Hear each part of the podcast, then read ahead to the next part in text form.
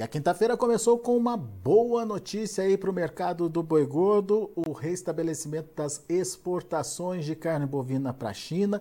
O anúncio foi feito logo pela manhã, pela manhã, enfim, a gente acompanhou aí é, essa informação chegando ao mercado. Depois a gente foi entender o que vinha acontecendo depois da, desse anúncio.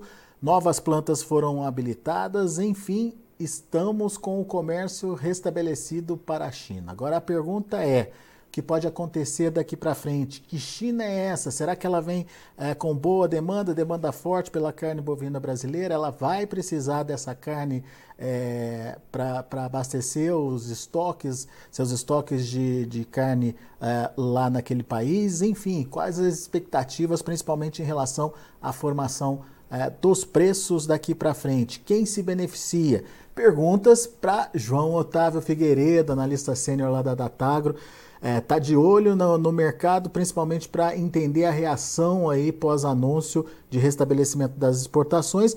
O que, que você tem visto, João? O que, que os preços estão indicando? Enfim, o que, que os agentes do mercado estão falando aí dessa retomada? Seja bem-vindo.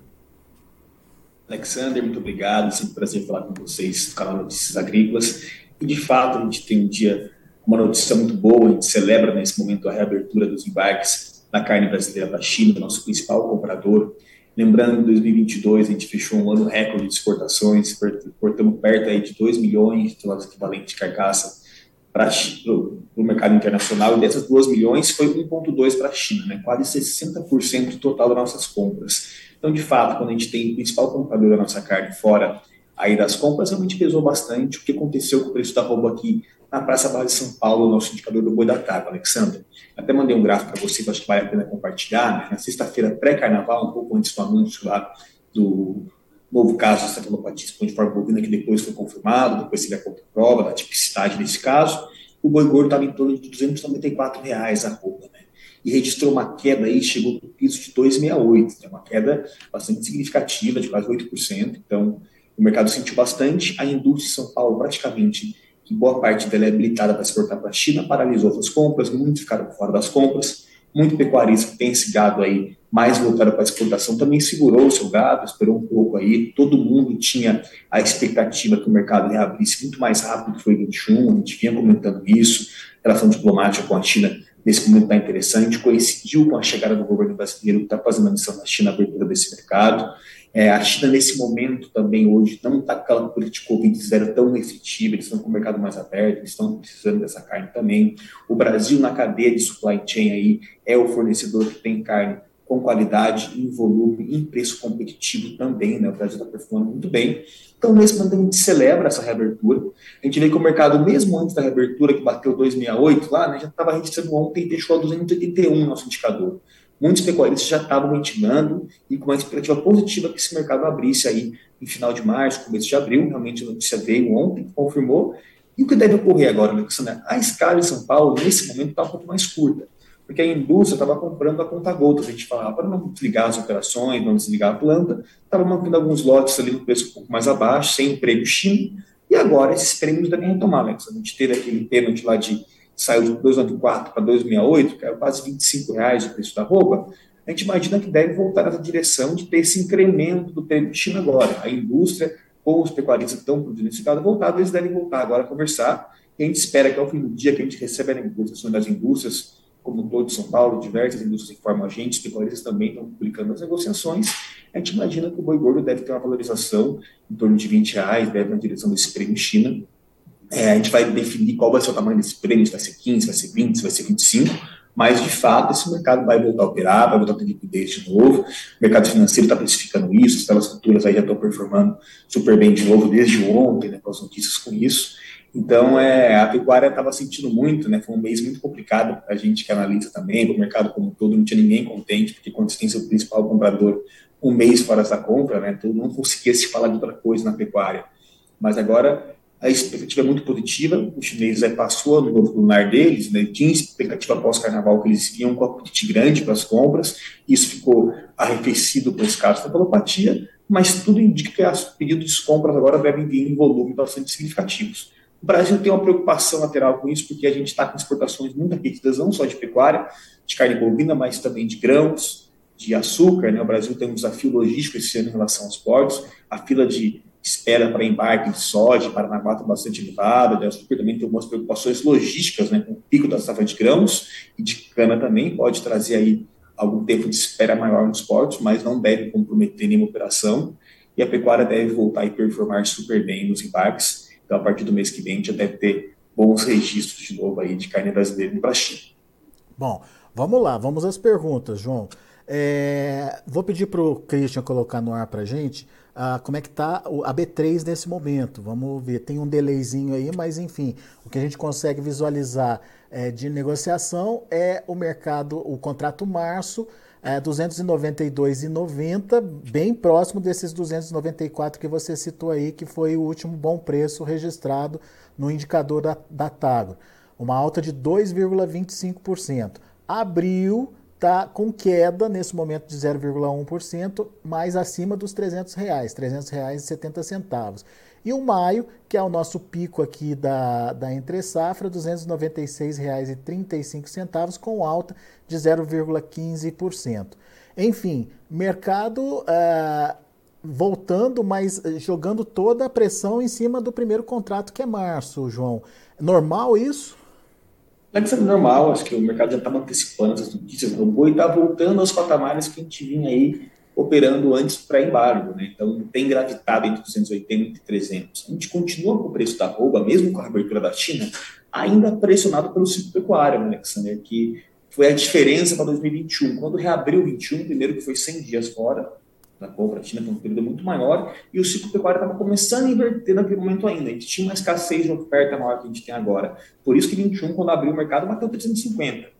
Então, esse ano, a gente vai provavelmente registrar a valorização do preço da arroba, mas a gente não deve ter um ramp-up igual foi 21, porque hoje o nosso cenário de ciclo pecuário, a oferta de gado está bem maior que estava nos outros anos. A gente registrou o nosso indicador aqui, aponta que o acumulado desse ano, o abate de fêmea sai quase 50%. Então, o descarte de fêmea está muito maior. A gente está com uma oferta maior de boi no mercado. Eu acho que essa é uma diferença substancial para 21. Então, a gente deve ter aí uma valorização natural com a introdução do prêmio China, mas o boi está voltando àquela patamar que estava antes. Ele bate no 300 ali, eu acho que a indústria sente um, é uma, acho que é uma margem interessante tanto para a indústria quanto para quem está vendendo também. Então, quando bate um pouco mais caro, o contrato perde um pouquinho, o pessoal volta, 280 já acha barato, ele recupera. Então, tem gravitado nesse range o preço da do boi gordo aqui em São Paulo, principalmente, né, Alexandre? É, e você falou é... uma coisa importante da gente analisar aqui, João.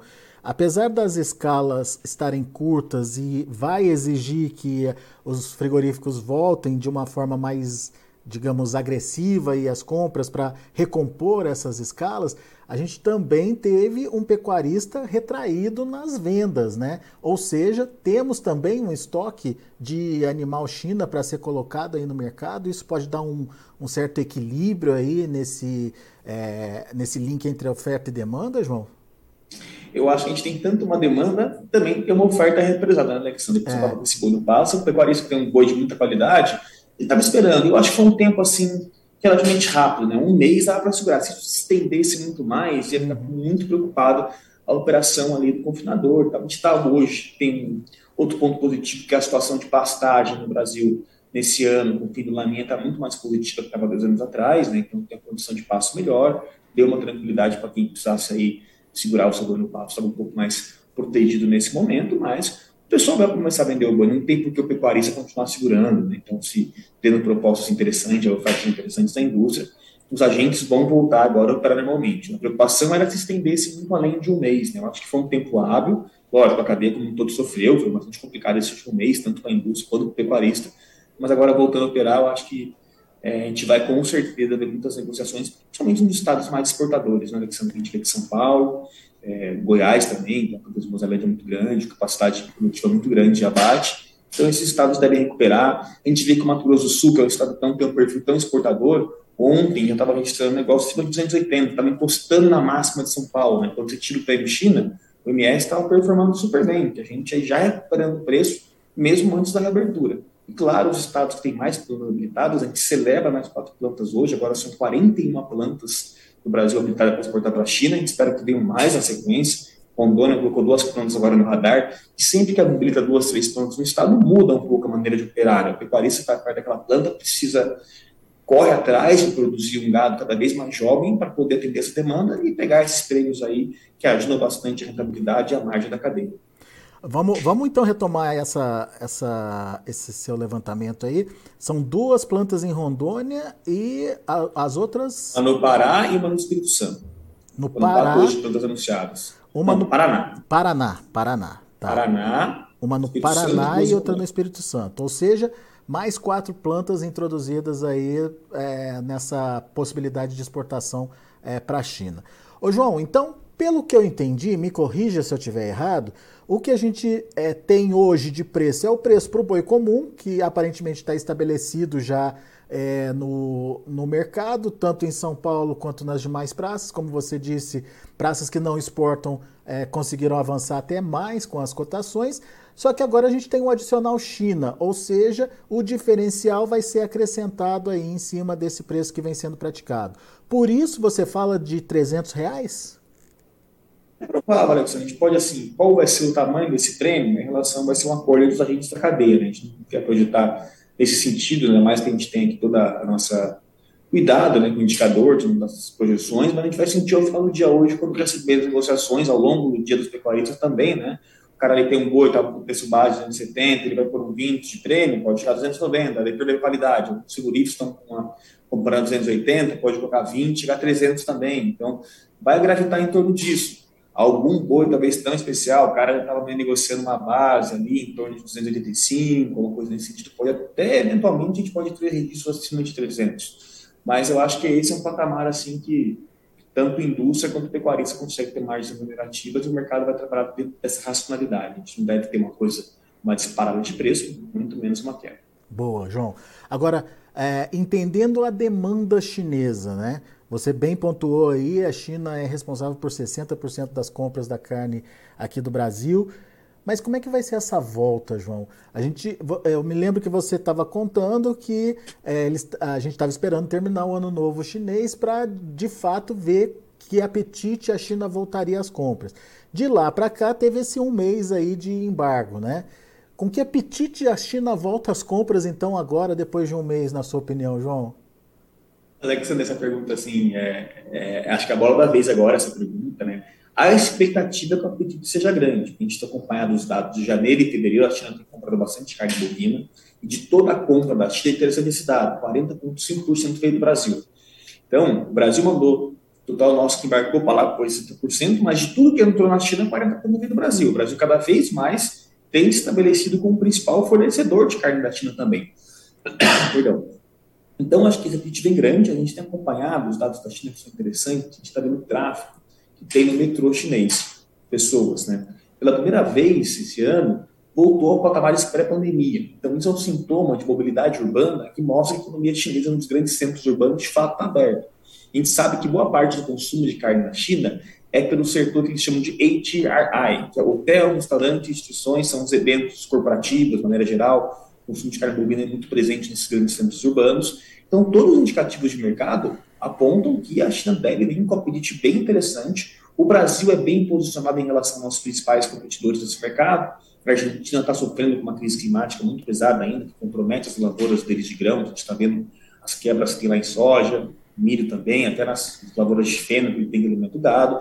Tem a crise política, então está difícil a Argentina conseguir ampliar muito isso. Uruguai também, mesmo sinal, está complicado um pouco lá a questão climática do Uruguai. Estados Unidos está contando aí, já registrou uma queda nas exportações dos americanos hoje, os americanos estão aí com o ciclo pecuário caminhando para uma inversão contrária ao Brasil, né? eles estão batendo muita feira, vão precisar segurar, a projeção com essa de idade, é, oferta de bezerros para o ano que vem é bastante apertada, então o Brasil nesse outlook está muito bem posicionado, Alexandre, é muito, bem, é muito positiva, estava com o preço aí em 4.800 dólares por tonelada, pode ser que melhore um pouco esse preço também, a depender do quanto ele melhora, isso pode refletir no mercado físico. Então a gente fica muito contente. Hoje, de fato, a gente pode voltar a falar de boas notícias, as projeções são muito boas para o setor, tanto para a indústria quanto para o pecuarista. A gente vê novas plantas sendo a gente teve notícia antes disso, Indonésia anunciou mais 100 mil toneladas ontem. Eu acho que é um momento muito especial do setor da carne bovina brasileira, que está se estabelecendo como os principais fornecedores de carne de qualidade e garantindo todas as questões sanitárias do Brasil também, para poder atender esse mercado internacional. Boa. Falamos da demanda, agora eu quero entender a oferta. Tecnicamente, a gente tem uma oferta em crescimento por aqui, estamos no, num ciclo pecuário é, de, de, de baixa de preço, de alta de, de produção. É, mas até que ponto essa oferta é de boi qualificado para a China? Até que ponto essa oferta que tende a chegar no mercado pode é, mexer com boi comum e boi China ao mesmo tempo, João? Acaba puxando o outro, né? A China valoriza muito, acaba também puxando um pouco o valor base para cima. A gente sabe que o mercado interno está tendo um incremento bastante de de oferta esse ano, né, muito abaixo de fêmea, acima de 50%, que é um recorde da série histórica. Então, o mercado interno muito abaixo por fêmea, a gente sabe disso, né? É, isso deve caminhar, mas eu acho que o mercado, como ele está assim, vamos dizer, com uma oferta bastante significativa, uma oferta tranquila para o mercado, ele não vai ter grandes valorizações. A gente vai ver como o boi estava começando no começo todo, ele vinha gravitando aqui em São Paulo, ele entre 300, entre 280 e 300, né, um gado mais especial. Pode ser que pontualmente falte algum momento esse gado aí mais padrão China de exportação e possa ter alguns picos de preço, um pecuarista conseguir um negócio ali mais valorizado, até acima de 300, mas a gente não vê um gado tão abaixo de 270, também não vê um gado tão abaixo acima de 300 também, eu acho que o mercado vai trabalhar dentro dessa racionalidade. E a beleza disso, eu acho que o Brasil cada vez mais busca né, novos mercados, eu acho que a Indonésia hoje anunciou 100 mil toneladas para o Brasil para poder importar a gente lembra que em 2015, a China comprou 94 mil toneladas do Brasil. Ano passado, 22, levou 1,2 milhão. Então, são vários mercados potenciais em torno do mundo que o Brasil pode estar mais presente, aumentar isso e com certeza vai demandar que o pecuarista produza mais. E a indústria também vai estar aí correndo atrás de habilitações da China e para outros países também para estar exportando essa carne brasileira de qualidade. Boa. Muito bom. João Otávio, obrigado, meu amigo, mais uma vez por estar aqui com a gente, ajudar a gente a entender um pouquinho mais do mercado nesse dia é, de comemoração. Afinal de contas, reabilitação da China não é, é não é pouco, não. A gente está dependendo muito desse mercado comprador, principalmente, e, obviamente, o produtor agora tem que é, ir participando e entendendo como vai ser esse apetite primeiro dos chineses, depois dos frigoríficos e como isso vai compor os preços da arroba daqui para frente. Vamos ficar de olho, João. Alex, Obrigado. Alex, é o último recado final que eu queria endereçar com vocês. Eu acho que eu queria também parabenizar toda a ação que tem feito as entidades de classe, setor produtivo, governo, todo mundo se mobilizou muito, né? Mais de 100 pessoas estão na China nesse momento, nessa missão do Brasil na China. Então, todo mundo empenhado em prol dessa cadeia muito importante da carne brasileira. E agora, o segundo passo, Alexandre, que a gente vai ter que ter é a gente conseguir eventualmente revisar esse protocolo. Né? Não faz mais sentido o Brasil auto-embargar exportações quando isso é um caso atípico aqui. Então, eu acho que o Brasil está na China, a delegação brasileira agora está lá, e é uma oportunidade muito importante para a gente poder eventualmente rever esse protocolo, pelo menos quando for um caso atípico, não faz sentido se comprometer uma cadeia aí que abate acima de 30 milhões de cabeças, o principal fornecedor hoje de carne do mundo, ser penalizado dessa maneira. Então, acho que a lição que fica dessa vez é que a gente tem que ter aí regimentos, né, protocolos que dê mais segurança institucional para essa cadeia continuar operando, porque a gente sabe que a carne brasileira tem muita qualidade e vai continuar ajudando a alimentar o mundo. Mas é isso, Alexandre. Muito obrigado. A gente mantém conectado por aqui. Boa lembrança, João. É importante que se defina é, essa questão também. Afinal de contas, não dá para deixar é, só um lado resolver o que pode acontecer aí uh, em relação às compras. Obrigado pela lembrança. Valeu, João. Um abraço para você. Até a próxima, meu amigo. Vem conosco, Um abraço. Tchau, tchau. Tá aí João Otávio Figueiredo da Tagro aqui com a gente analisando o mercado do boi. O João acredita que agora sim o boi volta para aquele patamar é, pré é, caso atípico de vaca louca, onde a gente já via acontecendo negócios na casa dos 300 reais por arroba é, principalmente precificando esse boi China, que estava fora ah, da, da, lista aí de negociações dos frigoríficos nos últimos 30 dias. É, essa volta da, do boi China, da categoria boi China, adiciona um plus aí aos preços do boi gordo e ah, possivelmente a gente tenha é, cotações diferenciadas já acontecendo é, na próxima semana.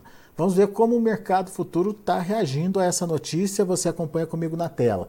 Olha aí, o mercado está positivo, já teve melhor, o março já, já teve momentos de maiores altas, nesse momento alta de 2,23% a R$ 292,85, o abril ali na casa dos 300 reais, 300 reais e 20 centavos, queda de 0,27%, o maio subindo 0,1% a 296 reais e 20 centavos e o junho caindo 0,17%, 292 reais uh, um pouquinho de variação aí é, no, no, rumo dos preços lá na B3, obviamente com o mercado ainda digerindo a oficialização da retomada das compras chinesas.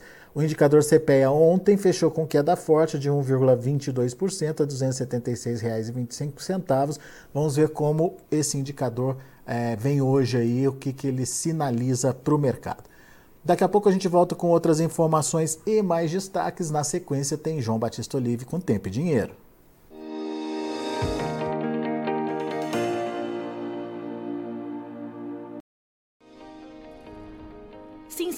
Nossas mídias sociais no Facebook Notícias Agrícolas, no Instagram arroba Notícias Agrícolas e no nosso Twitter arroba Notiagre. E para não perder nenhum vídeo, não se esqueça de nos acompanhar no YouTube e na Twitch Notícias Agrícolas Oficial.